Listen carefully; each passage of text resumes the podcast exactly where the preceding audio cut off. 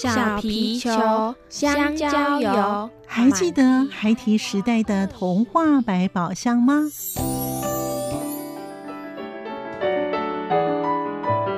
我是桂文雅，世界是一本美丽的书。我是曹俊彦，从小就喜欢画画。我的人生我是王淑芬。当全世界都在下雨，泥泞不堪，全世界。我是王家珍，持续不断，好好的写。我是林世仁，创作儿童文学，让我找到自己生命中的阳光，可以探寻到生命中充满不可思议的兴奋。现在就跟着徐凡，我们一起施展魔法，回到时光隧道里，一起去挖掘笔尖上孩提的奇幻之旅吧！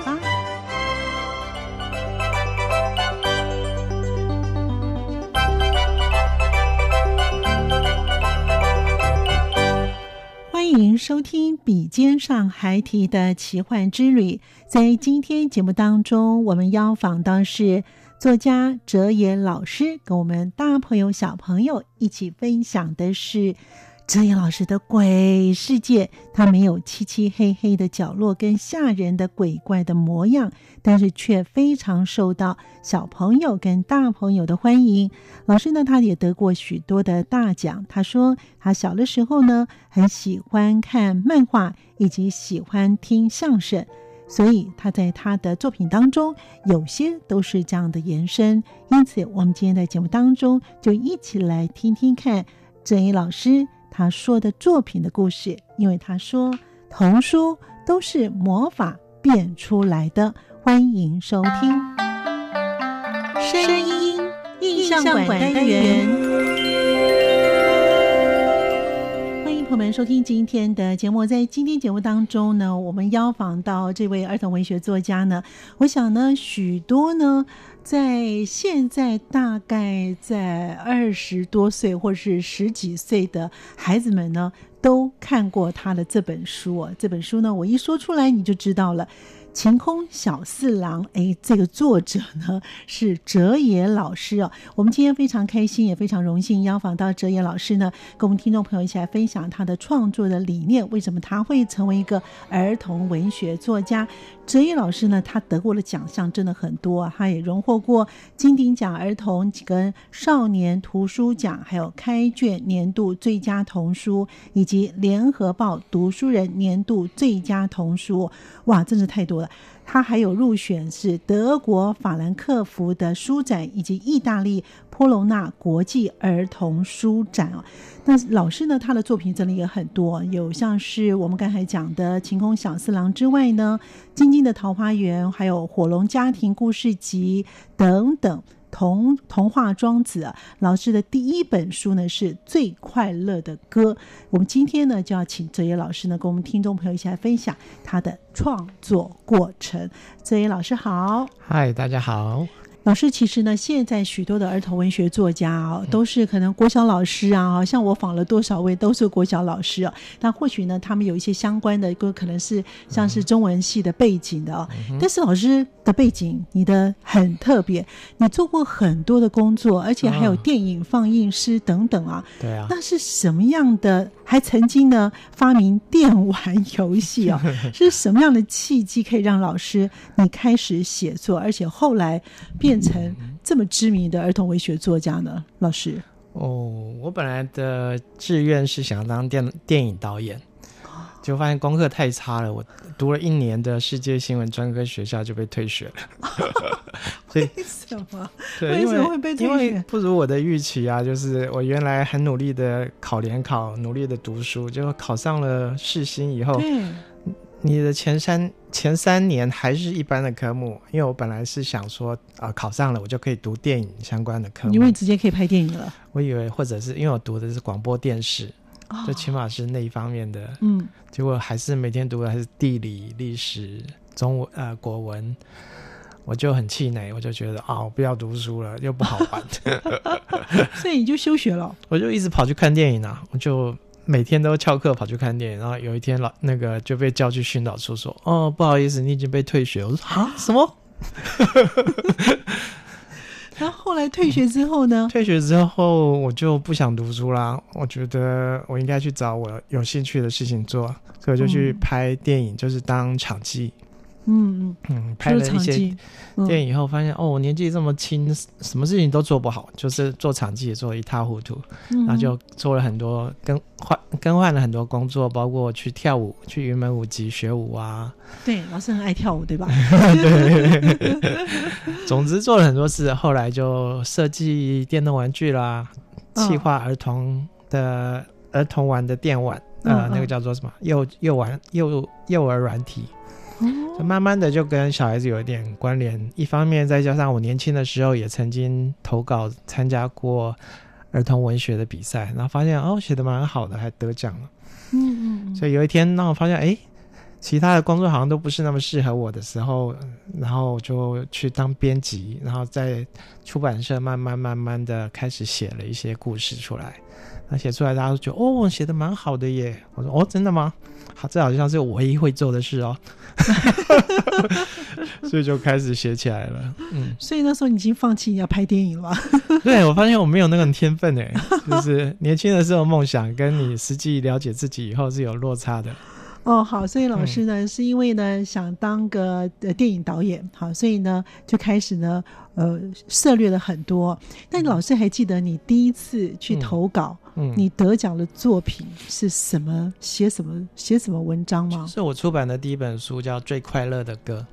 事实上，那还是我跟我太太一人写，一人大家轮流着写，就是好像在玩游戏一样啊。我在写一写，然后觉得嗯，我累了。你帮我写下去，这样子，然后第二天我再写下去，对，完全没有记，完全是在玩游戏的投稿，结果还竟然还得奖了，对，就觉得哦，哎，很好玩哎，写作可以这么有趣啊，这完全是我可以做的事。所以老师第一本书《最快乐的最快乐的歌》，那也就是你的第一次投稿得奖的作品。对，嗯嗯，那后来老师为什么会想说去出版社当编辑呢？嗯，因为没有人知道我会写东西啊，所以你要接受磨练啊，然后去出版社改稿子啊。那是比方说汉生出版社，然后后来有到小鲁出版社，那别啊，在那个修改稿子的过程当中，你就慢慢学会很多东西，很好的在职训练。比方说，你知道哦，原来写东西要有文法呀，原来写每个句子都要有主词啊。嗯，当初别人跟我这样讲的时候，我就很不屑，为什么呢？为什么一定要主词之类的？就当年轻的时候很年轻气盛，慢慢发现哦，原来学的这些对我很有帮助。嗯嗯，尤其是你要写东西给小孩子看的时候。嗯嗯嗯嗯。好，就是因为这样子呢，写了第一篇的文章得了奖，然后呢去当出版社的编辑。嗯。那因为老师从小也很喜欢看漫画。嗯。然后呢？因为你说呢，你看的漫画呢，都会眼睛为之一亮，而且会像哇，原来是这样，哇，原来是那样，所以你也希望有一天你画的漫画也能够让小朋友看到你的漫画书的时候，哇，他是这样子画的，哇，他画的这么好，也是有这种很 surprise 的感觉吧？对，可是我不会画漫画，我是用写，我是写文字的。嗯嗯。对啊，我记得我小时候，大概我小的时候吧，就窝在那个。租书店里面，漫画租书店里面，然后看了大概有半个人那么高一叠的漫画。你自己一个人啊？嗯，下大概暑假吧，下午坐坐在那边，然后出来的时候，走出那个店门的时候，你看到已经黄昏了，然后 你看着那个夕阳啊，哇！因为你 一整个下午看了好多故事，然后想哇，原来世界上有这么多好玩的事情，然后有这么多奇奇怪怪的创意跟想法，嗯嗯，就觉得眼界大开那种感觉。你那时候多大？国小大概四五年级吧。哦，那个时候你就喜欢看漫画。嗯，哇，所以你看，换我讲哇。对啊，那时候的漫画对父母来讲不是什么坏东西，不过现在父母可能看法不一样。所以老师，当时你在看这些漫画当中，在你脑子里面可能有一些的印象，直到你长大成人之后，当了编辑之后，你就会想把这些东西用文字给书写出来吗？嗯，对，我觉得文字可以达到一样的效果，尤其是在看漫画的过程当中，学到很多叙事的技巧。嗯，因为讲故事的方法是很重要的。嗯，比方说分镜的方法，因为漫漫画也是一种分镜，基本上有点类似电影。那再加上我看了很多电影，所以也许后来我常常听人家说我写的东西有一种画面感，可能也许就是这样来，就是有一种影像感，好像你可以比较看得到画面，也许是这样来的。嗯，哦，所以老师每一步的养成，其实都会造就后来写文章、写故事给小朋友看的哲也。对啊，对啊。哦，因为你的，因为刚刚老师有提到，漫画是有格子，它也算是分镜，拍电影要分镜。是。哦。哎，所以 老师的作品呢，就很强调要好玩、要好笑哦。嗯，但也不希望呢是有过多的说教的意义哦。其实我看到今天泽野老师的本人，我也觉得你也不是那种 喜欢那种很说教式的、幽默的、喜欢搞笑的。跟对小孩子了解可能有点关系吧。就怎么说？不用不用说小孩子，就说我们自己好了。我们自己其实也不喜欢人家。对我们讲道理，对不对？嗯。比方说，你有个朋友就跟你说啊，你不能这样子，你应该要怎样怎样怎样怎样。你为什么要这样这样这样呢？然后你听了以后，你不会太把它当一回事。另外一种方法就是，如果他不是用讲讲道理的，而是说，比方说，他那个朋友他是一个很开朗，然后很轻松、很幽默，可是又心地很好，常常乐于助人，就是一个很温暖的人。然后你跟他在一起，慢慢慢慢，每天久了，你也会沾染到他的一些。想要帮助别人，然后你会想要哦，当一个很轻松、很幽默，让别人看了就很愉快的人，你会慢慢有改变。嗯，可是他不用跟你说什么，对不对？啊，一般我们说的耳耳濡目染，所以我觉得那个文学也是这样的，就是你如果在故事里面告诉小孩子说啊，你应该怎么样，或者是用比方说寓言的方式跟他讲说哦。呃，嫉妒是不好的哦，或者是说啊，团结是很好的。你看，一一把筷子就折不断。太太说这一类的是，他可能会听懂，可是不会太当一回事，就对他无效。当你看完一本书，你会感觉到说，被它里面的文字，甚至它文字的叙事方式，就会可以感就可以感染你。比方说，那个是说一种温暖的讲话的方式，然后不是一种很粗暴的对话。或者是里面还有很多轻松跟幽默的对话的时候，你看完，你慢慢你会慢慢会记在心里，然后有时候你会发，嗯，就像一个种子一样在心里，然后你会慢慢变成那样的人。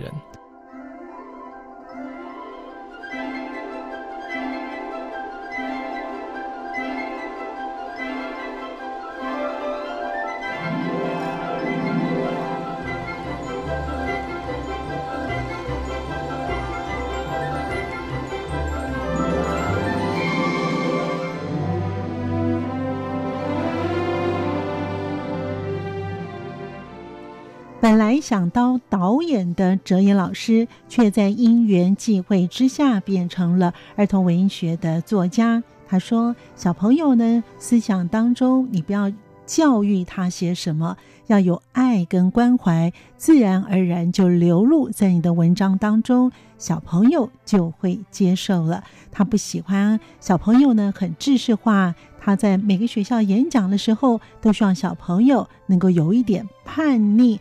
这个叛逆是对你自己的写作，对于你自己的事情有一些叛逆，这样子你才会有想象的空间。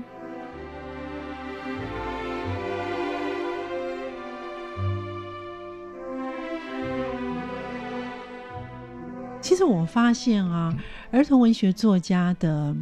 从他笔下写出来的人物啊，因为你们每一篇的，或者是你们每一本书啊，都有一个在当时的心境之下想要去诠释它。像老师的作品啊，像什么怪博士的神奇照相机，一般来讲，人家怪博士可能是做实验啊，你却是什么神奇照相机，对不对？当时为什么会是用不怪博士跟那个照相机连接在一起啊？哦，怪博士的神奇照相机是哦，我小时候看过一个怪博士的漫画，哦，不晓得你有没有听说过《怪博士与机器娃娃》，超好笑的。嗯，我记得我那时候那时候漫画月刊、漫画周刊是每个礼拜出一次，然后拿到拿到书以后，就一边走在路上一边看，一边回家。当然这样很不安全，我知道。可是，一边走边笑，就觉得哦，那个怪博士的故事超好笑的。我相信听众里面应该很多人看过，就超好笑的。然后长大以后影响我，觉得要让人要让那个孩子小孩子有这这么好笑的故事看才行。嗯，让他们有那个记忆中有一个很欢乐的那个所以我就拿怪博士这的角色写了一篇故事，据说也蛮好笑的。嗯，那是一那是说怪博士发明了一个机器，它可以一个照相机，它可以拍什么都会变相反，比方说拍花豆就会变成豆花。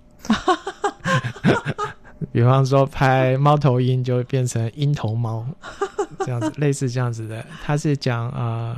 文字的一个游戏，嗯我讲文字的游戏，所以后来呢，你也跟林志仁老师呢出了一本呢年度最佳少年儿童读物奖。我想下面很多人都有这本书，因为我知道你们这本书销售的非常好，《字的童话》。字的童话是好。那所以老师呢喜欢看小朋友很开心，因为你小的时候就希望看很开心的，不管是文章或者是漫画哦。那在老师来说呢，是希望。在你的里面能够传达一些什么样的意念或者是想法给这些小朋友呢？在写书的时候，我通常常常会想说，既然出这本书要砍很多树，对不对？要砍很多树造纸才能够做出这些书来，所以也不能太浪费，就是让他们看过就算了。可是呢，你要教点他们什么呢？又嫌太严肃。那真正应该要。带给他们，我觉得第一个是欢欢笑，就是在阅读当中当中快乐。所以第一个最重要的是，就是我是以怎么样写一篇好玩、有趣、好笑的故事为出发点，然后在这个故事当中呢，你就会很自然的带进一些温暖的东西，跟所谓的爱、关心别人、对别人的关怀。然后这些都不是用话说出来的，就是在故事里面埋藏到故事很深处，小孩子绝对看不出来，因为小孩子很精的。你稍微这样说教，他们马上感觉得出来。我试过很多次，你只要稍微有一点企图心，想说我要埋进一些教育意义，小孩子马上看得出来。然后他们他就觉得这本书有有问题，就是你居心不轨。他说他他知道作者别有用心啊，应该这样说。他不只是就作者，他不只是要娱乐我们，他不只是要写一本好看的书给我们，他还想要试图想要教我们什么呢？老师是为什么会有这种感觉？是有小朋友写信给你吗？会有什么样的反应吗？就是经过我写的一些故事测试，跟我自己，反正就是因为长期的经验啊。嗯嗯嗯，你有跟小朋友接触以后，还有当你面对面跟到学校跟小孩子面对面的时候，你也可以感受得到。比方说你要讲一点什么道理给他们的时候，你会发现他们脸马上垮下来。哦，原先那个眼睛张得很大，当你讲一些很。很有趣的事情的时候，他们眼睛很闪亮的那个感觉，他马上就消失了。就是他们知道说，哦，你是要教我什么？你是要讲道理。对对，这老师，你还记得？因为我知道作家现在很多的，不管小学或者是国中哦，都会呢请这个作家到学校去哦，就是与作家有约，跟小朋友那个面对面，然后小小朋友呢读你的作品哦，让老师记忆力比较深刻的是你在哪一次的讲座当中会让你觉得你很感动的？嗯，应该蛮多的哈。蛮多的，很难说特别哪一次。不过有时候会有点感动，就发现，比方说，我写了一本书叫《晴空小侍郎》，是这本书的用意，它是个鬼鬼故事。嗯嗯。可是他用我的，我希望看完这本书的读者能够反而会不怕鬼，嗯，就起码不那么怕鬼。嗯嗯。所以有时候我去学校的时候会做调查，嗯，就是看过《晴空小侍郎》的举手，应该很多吧？对。然后本来。怕鬼，现在会比较不怕鬼的举手。哦，嗯，真的是有，真的有差别。对，那时候我就觉得我蛮感动，就是。所以，因为你自己本身也怕鬼嘛？对我自己本身蛮怕鬼的，现在比较好了。哦，因为老师的名字叫哲野哦，晴空小四郎听起来也很日本，老师的名字也很日本。好，所以老师因为自己本身怕鬼，所以你要写一篇文章出来，让小朋友看了你的书之后就不怕鬼了。嗯，对。就除了晴空小四郎是演讲鬼故事之外，你在你其他作品当中还有吗？有时候人家会觉得奇怪，为什么看鬼故事可以，反正看完不怕鬼？对，为什么呢？就是因为我在写的时候发现一个道理，就是我原先我自己也是蛮怕鬼，可我发现有个情绪，如果说恐惧是一种情绪的话，另外一种情绪是跟恐惧相反的，可可以互相抵消的。嗯嗯，就是对别人的那种关怀心，就是一种同理心。就我们平常所谓的慈悲吧。当然讲慈悲是有点严重了，嗯，可是就是一种关怀，就是当你关心那个人的时候，比方说你可能有一个朋友，你看坐在你旁边的同学，我是对小孩子是这样说的，就坐在你旁边的同学，你可能本来很害怕，很怕他，因为他可能脾气很坏，然后很凶。可是当你发现他家里其实很可怜，他可能很穷，可能吃东西都吃吃饭都吃不饱，或者是在家里爸妈常骂骂他，嗯，你发现他很可怜的时候。虽然你有点怕他，可是当他需要你帮助的时候，你还会是靠过去。比方说，他需要你帮他看作业的时候，你还是愿意靠到他旁边去。表示这表示说，你当你关怀他的时候，你的恐惧就降低了。那你忘记你忘记你原来在害怕的事情，重心注意力放到他身上，而不是放在你自己身上。嗯的时候，你的恐惧就会降低，甚至会消失。嗯嗯。所以我因为经过一些实验。证明啊，发现这是有效的，就包括当对于鬼魂的恐惧也是这样，就是我们也许不知道鬼魂是不是到底是不是真的存在，去想象他有多可怜，然后他有值得你去关怀的时候，突然你的恐惧感会降低。嗯，我是有试过很多次。所以南怀老师 这本书《晴空小四郎》真的是。到现在应该很多小朋友还是很喜欢看吧，哈，黑暗哦，因为老师刚才有讲说，你希有时候你希望把爱跟关怀呢放到你的作品当中，发觉嗯小朋友很精哦，为什么你会想把爱跟关怀的故事这种文章放入到你的作品当中呢？你想要表达一些什么，让孩子们能够了解一些什么呢？老师，嗯，因为我觉得长大以后真正能够帮助他的。常常说所谓正面的东西，不外乎就是爱跟关怀吧。嗯，然后其中还有含一种轻松的跟幽默的感觉，就是你的爱跟关怀不是那种严肃的那种，把事情弄得很 serious 那种。嗯，这种爱跟关怀是一种很轻松的温暖。我觉得这你有这种温暖的时候，几乎就所向无敌。我常常对小孩子说，就是要有点叛逆。对我讲到这个字的时候，常常很多老师会觉得眼睛会 眼睛就瞪得大大的。对，找错老师来了。对，就你要有点叛逆，不要太乖。嗯所谓叛逆，就是说你要有一种原创的想法，就你要从心底深处有一些原创力。可是这些原创力不是一种暴力，就是你同时你是一个有爱心跟有温暖的一个感觉，愿意去帮助别人的一点叛逆感。所以我觉得叛逆心跟好心肠这两个东西加在一起的话，有很很大的力量。对你的生活，你会觉得过得快乐很多，然后觉得世界好像对你好很多，很难说。不过我只有这种想法，对。所以老师希望已经帮小朋友在铺铺他们以后往后长大的路程，就对。对，所以他们会看到一些我写的稀奇古怪的，看起来有点叛逆的故事，譬如然后里面又很好笑。嗯，譬如哪些呢？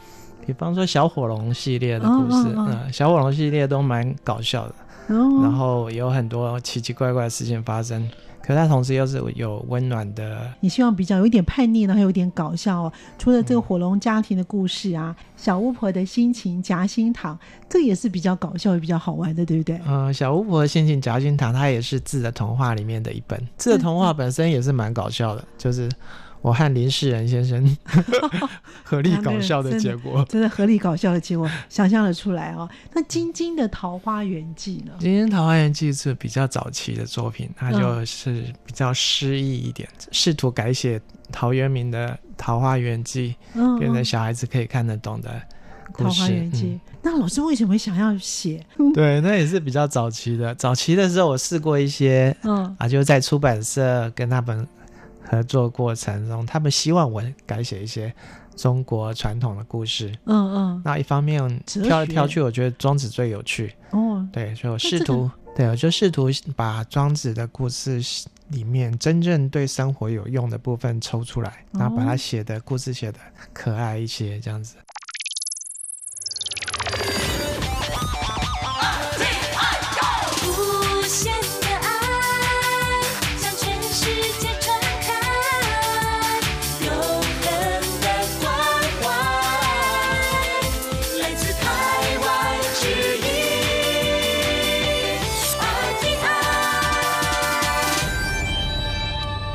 写作需要培养什么样的灵感吗？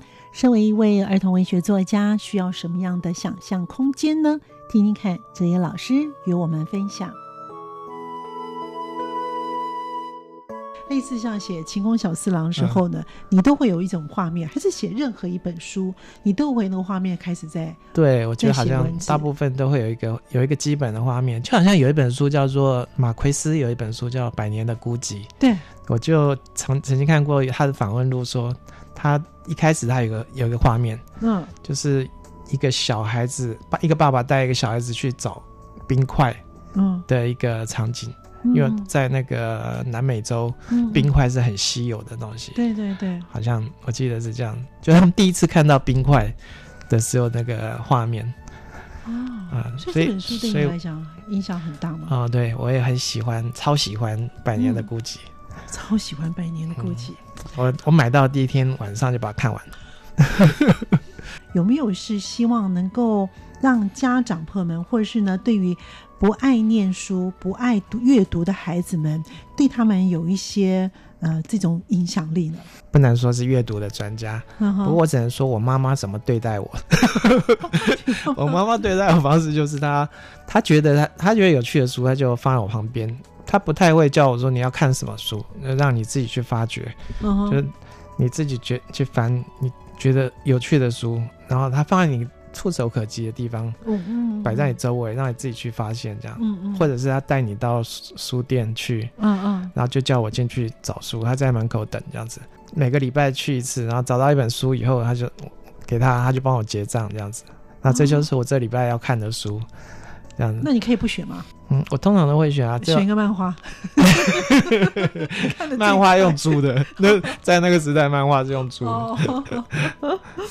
那老师，你还记得你小的时候，或者是到你现在的，你还会去看漫画吗？哦，对啊，我现在常常看漫画。你觉得对漫画对你印象最深刻，或者是对你有影响的哪一套的漫画？安达充，我很喜欢安达充。安达充的漫画就教我很多。讲故事的方法、分镜的技巧，还有他那个当他在说故事的时候，他那种蛮不在乎的感觉，就是因为他不会很，你不会觉得他是很努力的在讲一个故事，是很放松的，很放松、很随便。当然，他创作的时候应该也是很辛苦啦，可是他传达出那种在他故事里面就有一个轻松的，就你不要太严重的看待一件事，就算它是一个悲剧那种感觉。不要太严肃的心情，要有一点叛逆性，然后有一点创造力去看你周边的事情，或者是以后你成长之后你可能工作的状况。对，然后有一种幽默感。嗯嗯，哇，太棒了！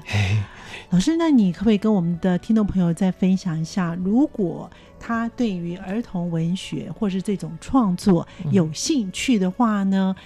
他要怎么样来培养他自己，或者是老师要告诉他们该怎么做，从哪个方向开始做起呢？从哪个方向开始做起？嗯，如果你是一个年轻人，你应该知道你喜欢什么吧？万一没有方向怎么办？嗯，我不知道，我我不知道别人怎么样，我只知道我小时候我很清楚，我知道什么是有趣的，然后我很清楚的，应该是经过摸索，我发现你不用太去听大人跟你讲说。比方说，我喜欢读书的话，大人跟我讲说哪些是世界名著列出来，你一定要看。我后来我看了几本以后，发现这个完全不合道理，就是不可能有一套有一个书单是适合每个人的。你要去找你自己喜欢看的书，对。然后你站在书店里面看那本书的前几页，你真的觉得哇，就像那个我刚刚说那个《百年的孤寂》那本书。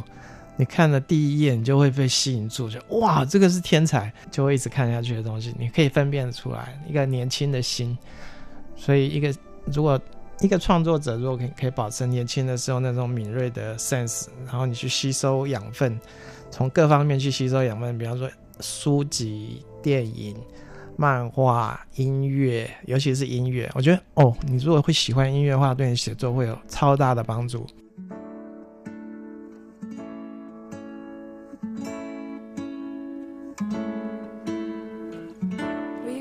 感谢朋友们的收听，许凡祝福您，我们下次见。